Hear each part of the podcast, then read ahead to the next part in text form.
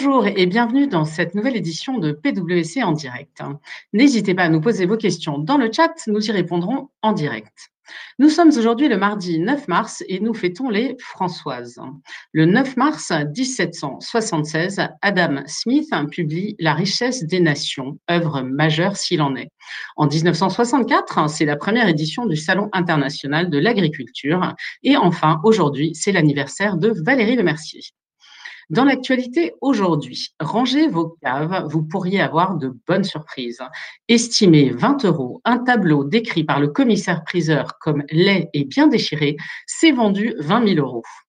7 millions de dollars, la bagatelle qu'a versé CBS pour avoir les confidences de Meghan et Harry sur la famille royale britannique. À ce prix-là, espérons que ce soit croustillant. Vertigineux, 60 000 entreprises touchées. Cyberattaque géante. Le service électronique Exchange de Microsoft a fait l'objet d'une attaque orchestrée par des hackers liés à Pékin, a déclaré le géant américain. Avis aux fans des semelles rouges, hein, la famille Agnelli met un peu plus de 500 millions d'euros pour acquérir 24% de Louboutin. Objectif, hein, étendre les ventes en e-commerce afin que confinement ne rime pas que avec charentaise.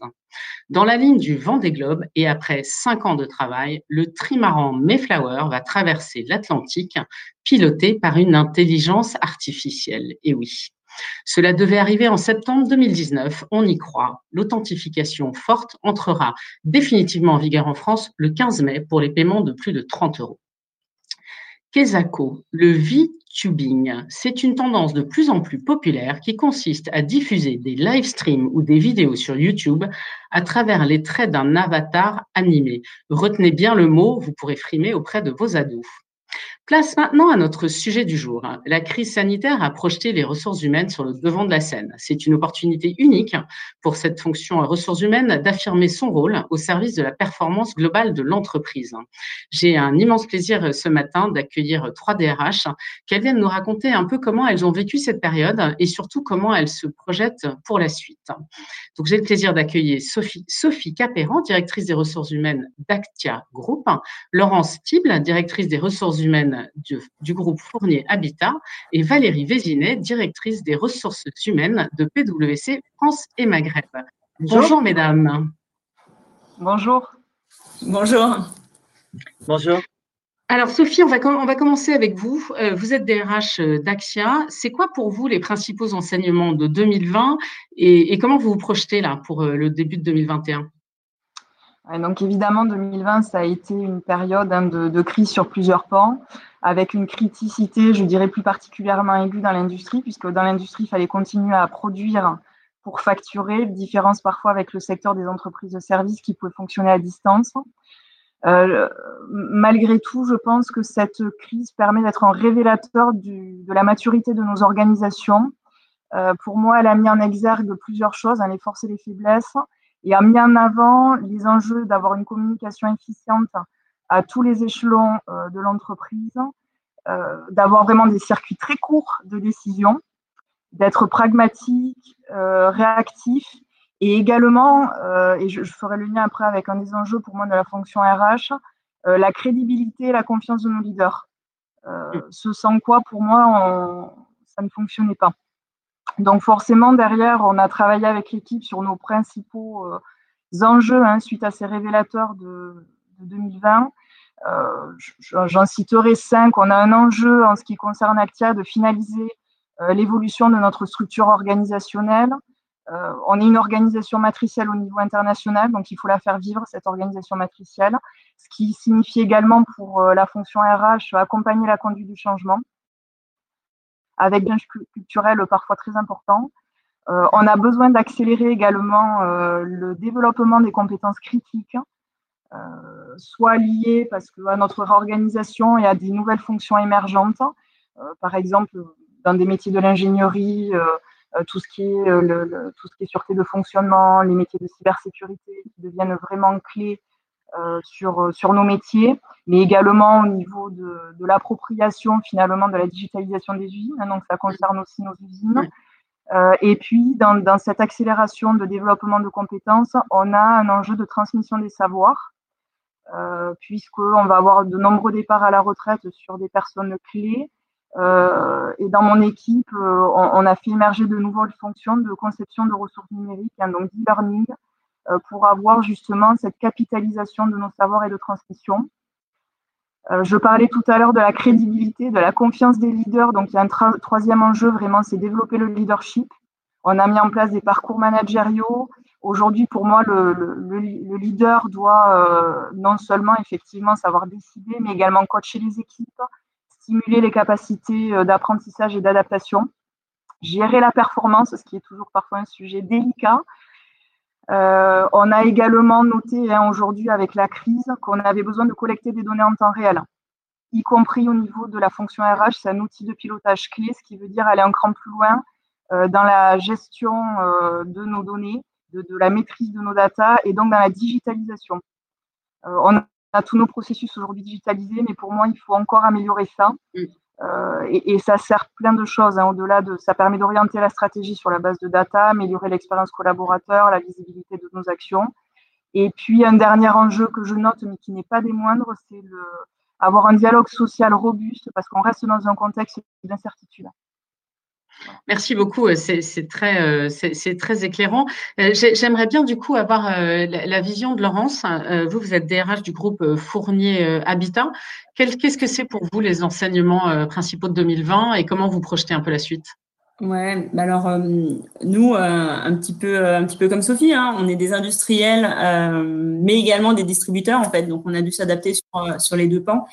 Euh, j'ai envie de dire que globalement, des grands enjeux, euh, enfin des, plutôt une des grands, euh, un des grands enseignements de l'année 2020, mais comme beaucoup, ça a été plutôt la capacité à s'adapter, parce que tout s'est extrêmement accéléré en fait. Il a fallu faire preuve de beaucoup d'agilité et de flexibilité. Je pense qu'un des enseignements, ça a été pour la fonction RH, peut-être de remettre en avant des fonctions peut-être un petit peu moins mises en lumière, comme les fonctions techniques, hein, que sont la paye, ça paraît basique, mais en même temps, euh, ces services-là ont été confrontés à des problématiques extrêmement, euh, extrêmement compliquées pendant cette période. Le juridique aussi, parce qu'on a quand même eu euh, florilège de, de décrets, d'annonces, de projets. Les journalistes allaient plus vite que le, que le Parlement. donc, on a un petit peu couru après le temps.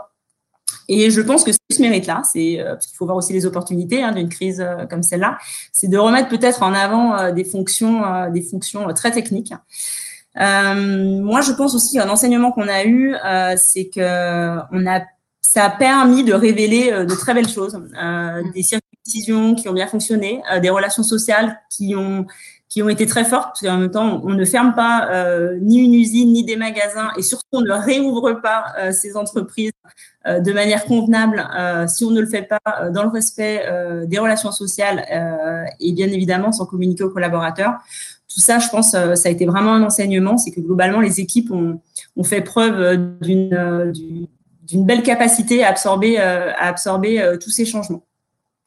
Après, sur ces éléments, les enjeux, ils sont énormes, hein, parce que la fonction RH, c'est une fonction euh, enfin voilà, Sophie l'a très bien expliqué, qu'il y, a, a des champs de compétences euh, très larges et qui doit, doit travailler pour accompagner ses équipes.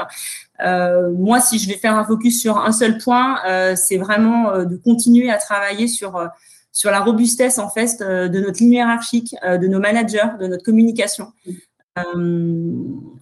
On a plein de transformations à, à mener et on l'a très bien vu cette année, avoir des managers et une ligne hiérarchique extrêmement robuste c'est un atout euh, très, très, très important pour réussir. Merci beaucoup. Euh, j'aimerais bien avoir ton éclairage, euh, Valérie, en tant que DRH de, PwC.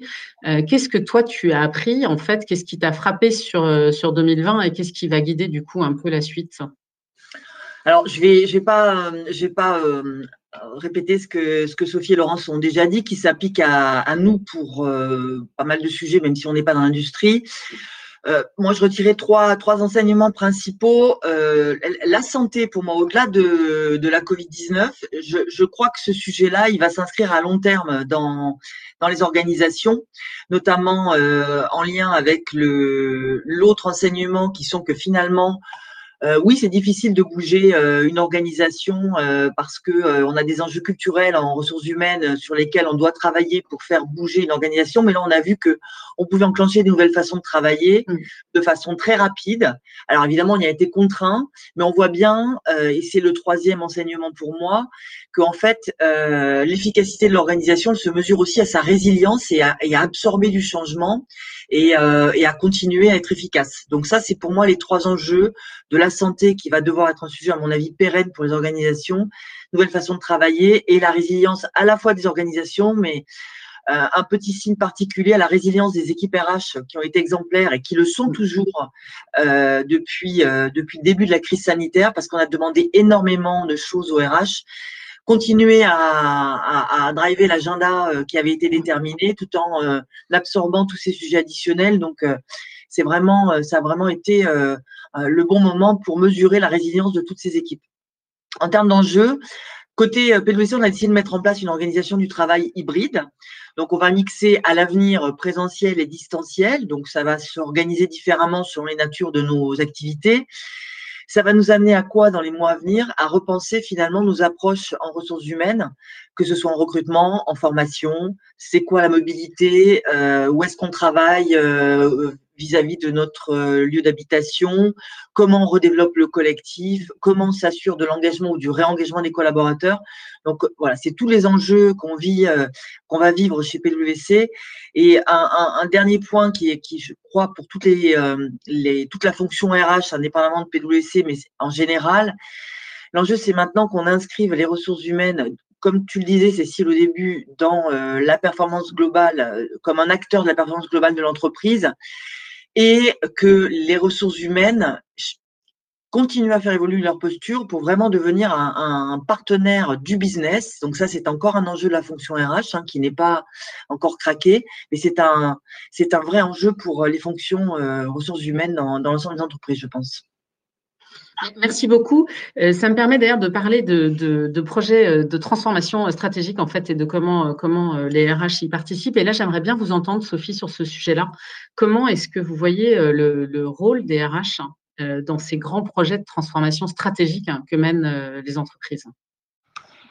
Je pense que la fonction RH doit, doit être un catalyseur ou un accélérateur des transformations. Euh, pour, prendre une image, je, vois vraiment la RH comme un pont, en fait, comme un pont entre les équipes, euh, comme un architecte finalement de la transformation, où on doit favoriser le dialogue, l'écoute des attentes, euh, à la fois écouter les enjeux au niveau du business, vraiment avoir cette, cette captation d'informations et, et, après faire le lien. Je pense que c'est très important dans la communication de déciloter nos organisations. Donc ça paraît être un lieu commun, mais finalement, plus l'organisation grossit, plus il y a un véritable enjeu euh, qui se fait à ce niveau-là.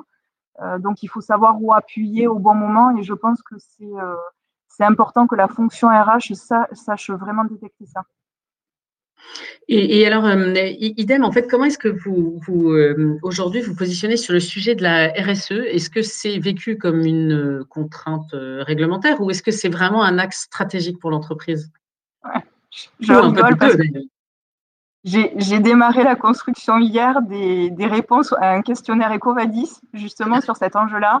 Et j'ai envie de vous répondre comme une contrainte réglementaire si je m'en tenais à ça. Non, plus, sérieusement, il y a un véritable euh, enjeu stratégique. Euh, pour moi, quelque part, les politiques RSE, c'est le reflet de nos valeurs en tant qu'entreprise.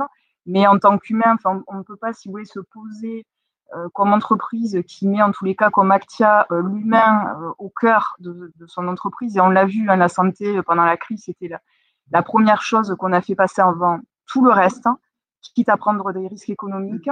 Il y, a énormément eu de solidarité, y compris intergénérationnelle, pour la reprise de nos activités.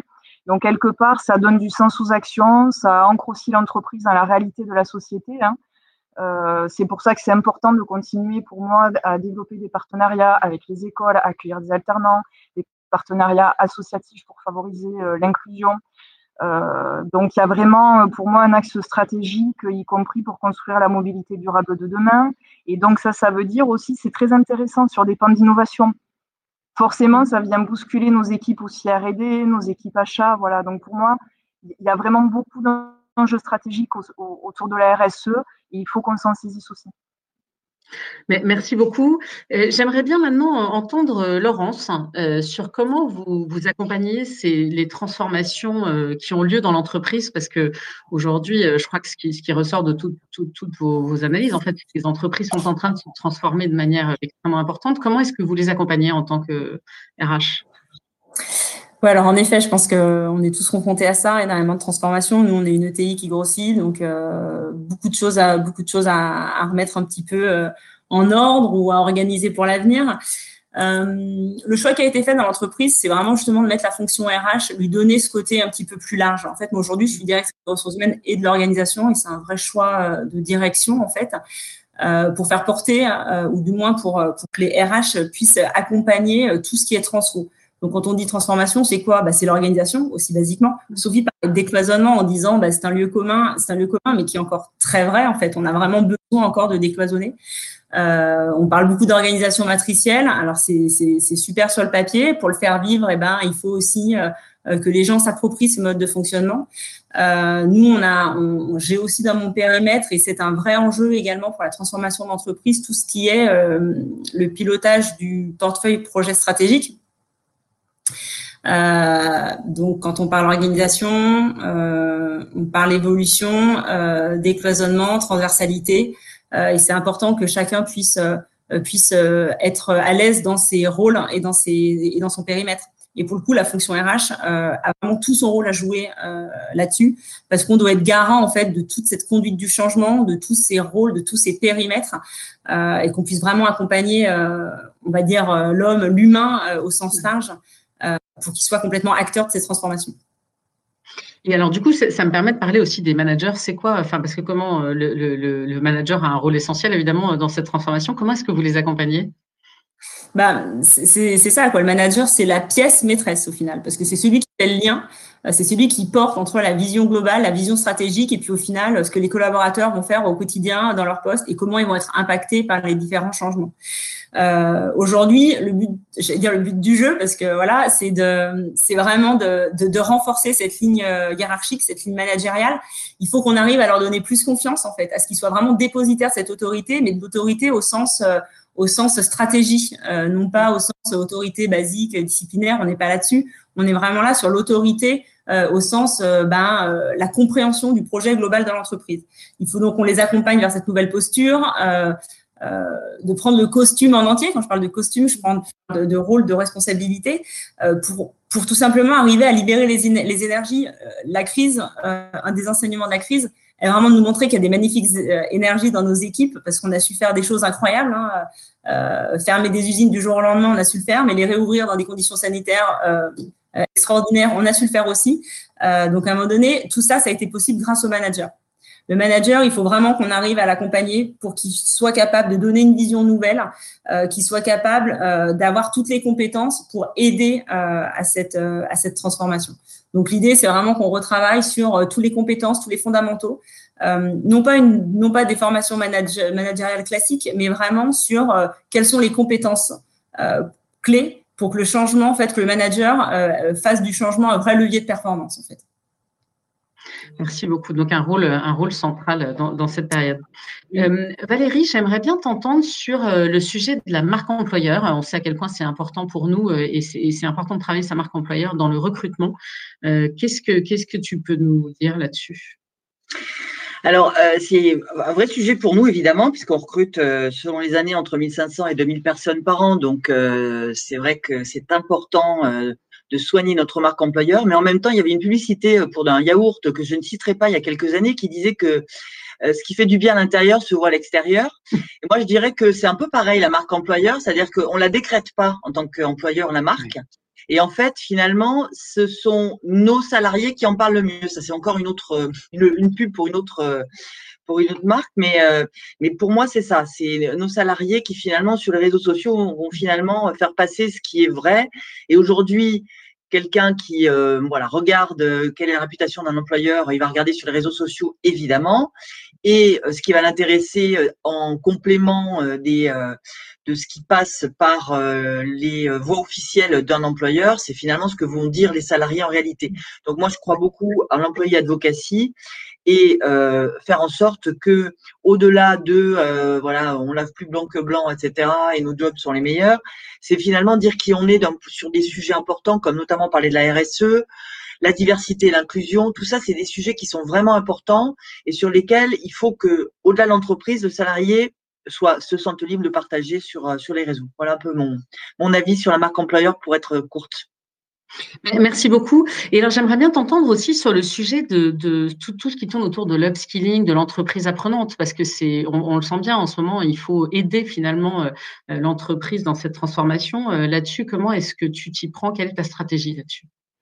Alors ça, c'est un vrai sujet. C'est un sujet clé pour les entreprises euh, aujourd'hui et demain. C'est un sujet qui euh, qui est pas abouti hein, dans la plupart des entreprises et chez nous non plus, je pense.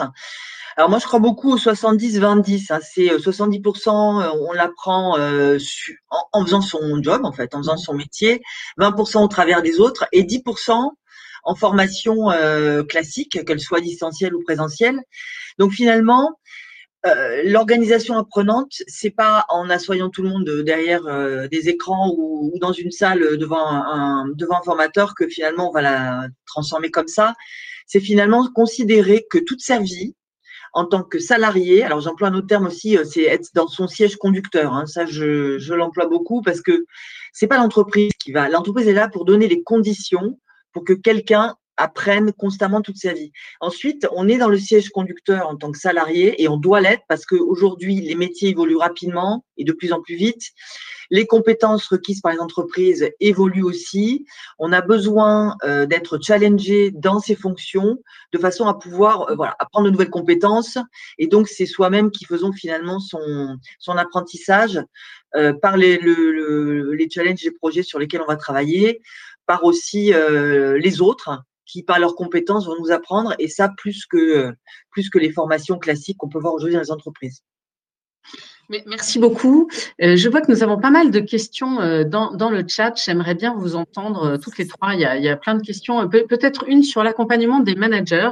Laurence, vous nous en avez dit un mot, mais j'aimerais bien entendre Sophie et Valérie là-dessus sur comment est-ce que vous accompagnez les, les, managers et quelles ressources en fait vous mettez. Peut-être Sophie, est-ce que vous avez envie d'en dire un mot et puis après Valérie complétera Oui, on, on les accompagne de différentes façons. En fait, on a construit un parcours qui est dédié avec euh, plusieurs volets, donc un parcours de, formation euh, qui va euh, des, fondamentaux finalement du management à des choses de gestion de crise, gestion du stress, etc. Donc vraiment différents, différents volets, gestion de la performance. Voilà, donc je pense que c'était aussi important. C'est bien de nommer les gens managers, mais c'est bien de les accompagner aussi dans leur rôle. Et ça, pour moi, c'était un manquant euh, vraiment dans les métiers techniques. Hein, euh, C'était en tous les cas un manquant de, de l'entreprise. Euh, on les coach, on a également ce, ce développement interne de co-développement, on a créé des groupes aussi. Euh, Aujourd'hui, on voit que finalement, les managers se conseillent entre eux. Je crois vraiment beaucoup aussi à ça. Euh, tout ne doit pas venir de la fonction RH, forcément, nous, on va guider. Mais le co-développement et qui trouvent les solutions entre eux, c'est déjà un premier pas euh, dans leur rôle et, et assumer ce rôle de management. Et puis après, on a mis aussi en place un, outil digital pour les aider sur les bonnes pratiques et puis à monitorer aussi euh, les écarts parfois entre leur perception managériale et la perception de l'équipe. C'est important d'avoir aussi cette acception et ça, ça a été un travail de changement culturel. Euh, accepter le, un peu le, les anciens 360, si vous voulez, mais fait un peu différemment aujourd'hui, euh, et, ce retour finalement sur leur, leur acte managériaux. Valérie, tu as envie de compléter euh, Je te vois acquiescer, en tout cas. Rapidement, je suis d'accord. Et, d'ailleurs, j'allais parler de co-développement, donc, euh, donc je suis absolument alignée. Je pense que le développement, euh, donc c'est du peer learning en fait. Hein, donc apprendre au travers des autres, ce que je disais sur l'organisation apprenante, c'est absolument clé pour toutes les compétences, y compris managériales. Et on a un sujet sur lequel on travaille vigoureusement, c'est l'accompagnement du management dans, ces, dans ce, cette, cette, organisation du travail là qui est 100% distancielle mais qui deviendra hybride chez nous, où on sait que euh, le, les nouvelles pratiques managériales dans ces conditions-là sont pas encore évidemment euh, maîtrisées et on a besoin d'accompagner le, le, management dans ce domaine. Et alors, il y, a une question qui me plaît beaucoup dans le chat. Euh, est-ce l'année blanche de l'évaluation? Finalement, euh, avec euh, le chômage partiel, le distanciel, la crise économique, est-ce qu'il faut encore évaluer ses collaborateurs?